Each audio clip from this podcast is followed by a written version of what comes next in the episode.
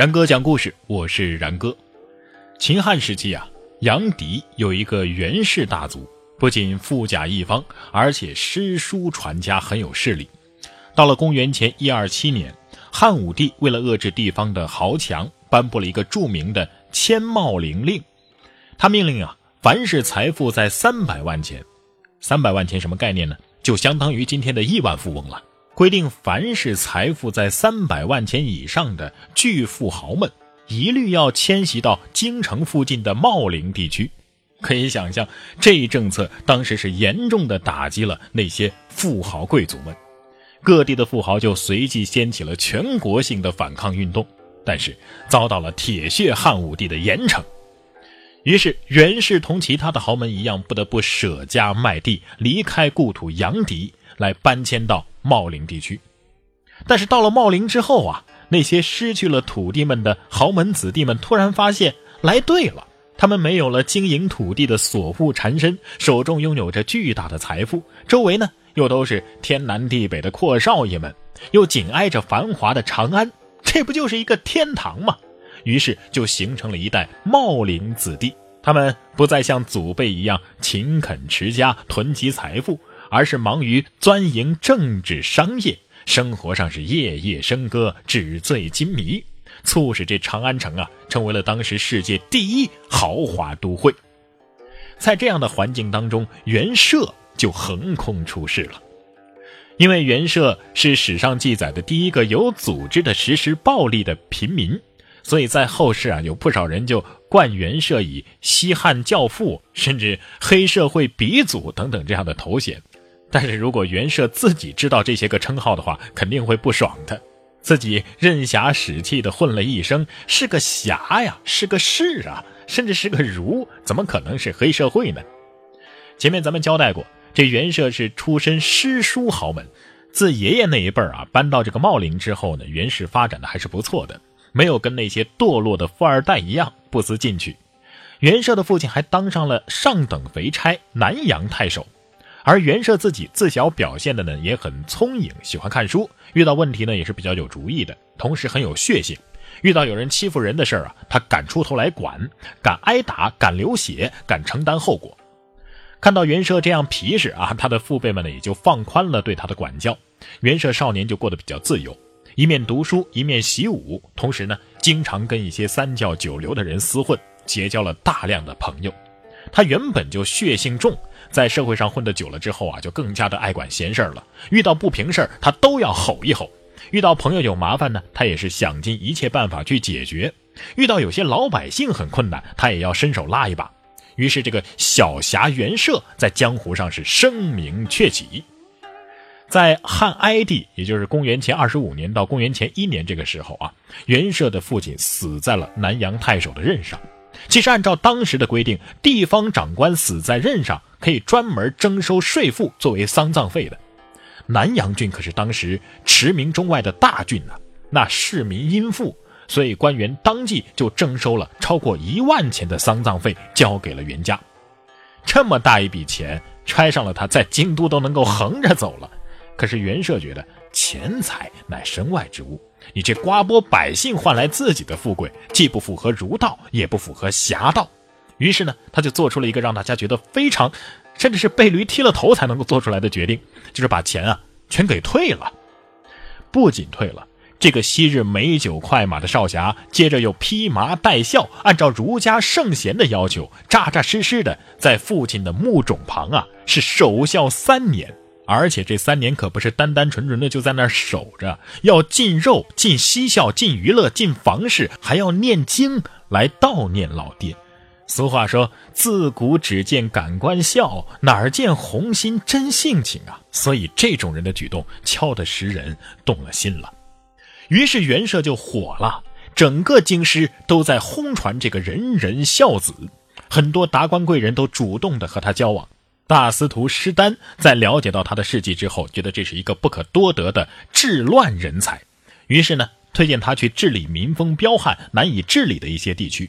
于是，二十多岁的袁绍被派到了谷口县，也就是现在的陕西礼泉县东北地区来当县令。这个谷口县啊，离茂陵地区呢是五六十里地，离长安呢也就一百三十多里地，不是公里啊，是里。这完全就是袁绍的后花园了，谁敢在这儿闹事啊？谁能在这闹事啊？所以袁绍到了谷口，那立即是宋西分庭，奸猾藏匿，社会治安是迅速的好转了。史册上记载，谷口不言而至，也就是说，袁绍到了这儿之后，什么都没有干，这个地方就自然而然的和谐、安静、幸福了。哎呀，如果按照这个路子走下去，那袁绍百分之百的会成为体制之内的一名新兴的明星啊！但是袁绍呢，头脑很清晰，而且胆子很大，他不喜欢这种安安稳稳的平庸的生活，个性很自由，不喜欢一天到晚的这个赋税田粮啊、柴米诉讼啊，他觉得没意思，而且他也不喜欢鞍前马后、上指下派、战战兢兢的。而且袁绍的心里啊，一直都有一件事儿在扑通扑通的跳。这件事跳了半年之后，袁绍终于是忍耐不住了，甩了官帽，封了印，辞官跑了。什么事儿呢？那就是四个字：杀叔之仇。袁绍有个亲叔叔，在他担任县令之前呢，被茂陵的秦氏给杀了，而且秦氏不知从哪儿打点了哪个关节，竟然是逍遥法外。秦汉时期尚武之风还是非常盛行的，更何况这袁绍血性本来就很浓重，对他来说，这杀叔之仇怎能不报啊？于是这位袁绍就辞官回家，盘算着怎么能够剁了这秦氏。他边盘算着，谷口那边的豪杰一瞅这袁县令袁大哥不见了，一打听，哦，原来是家里有事儿。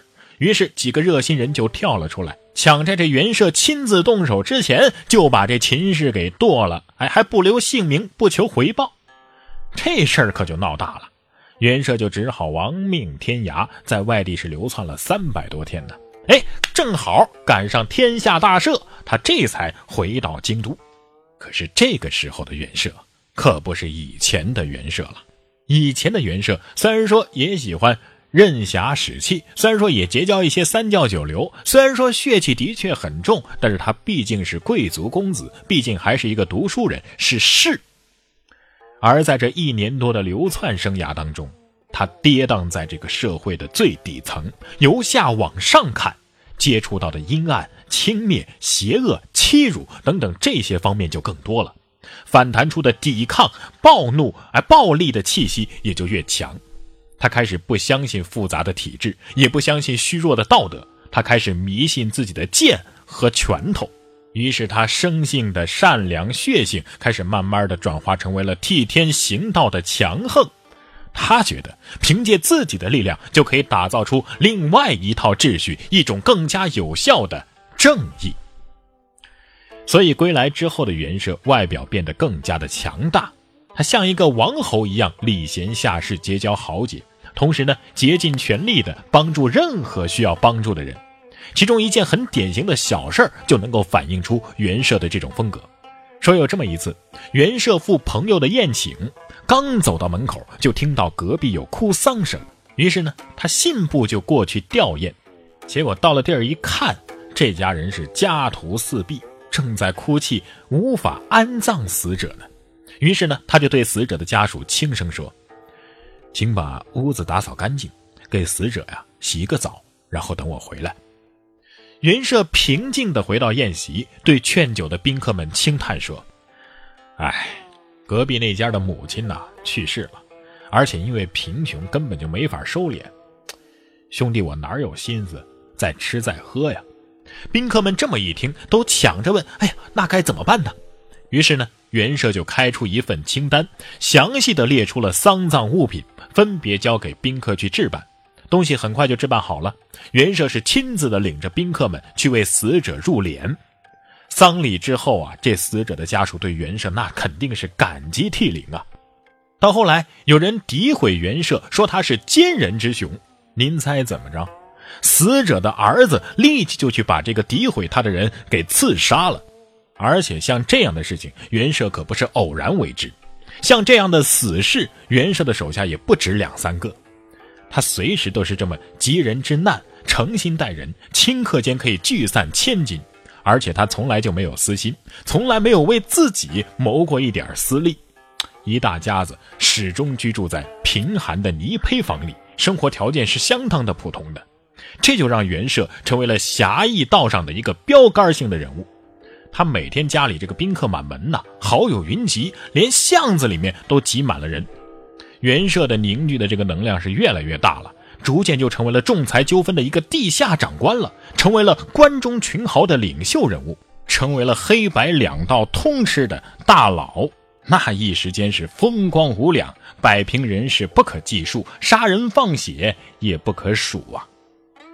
时间久了，树大招风，更何况袁绍门下的宾客本来就荟萃着各种违法行为，精明的袁绍知道。如果真这么下去的话，那不是个事儿。于是他就四处活动，想去当官想大隐隐于朝廷，哎，借机避开这群催命鬼。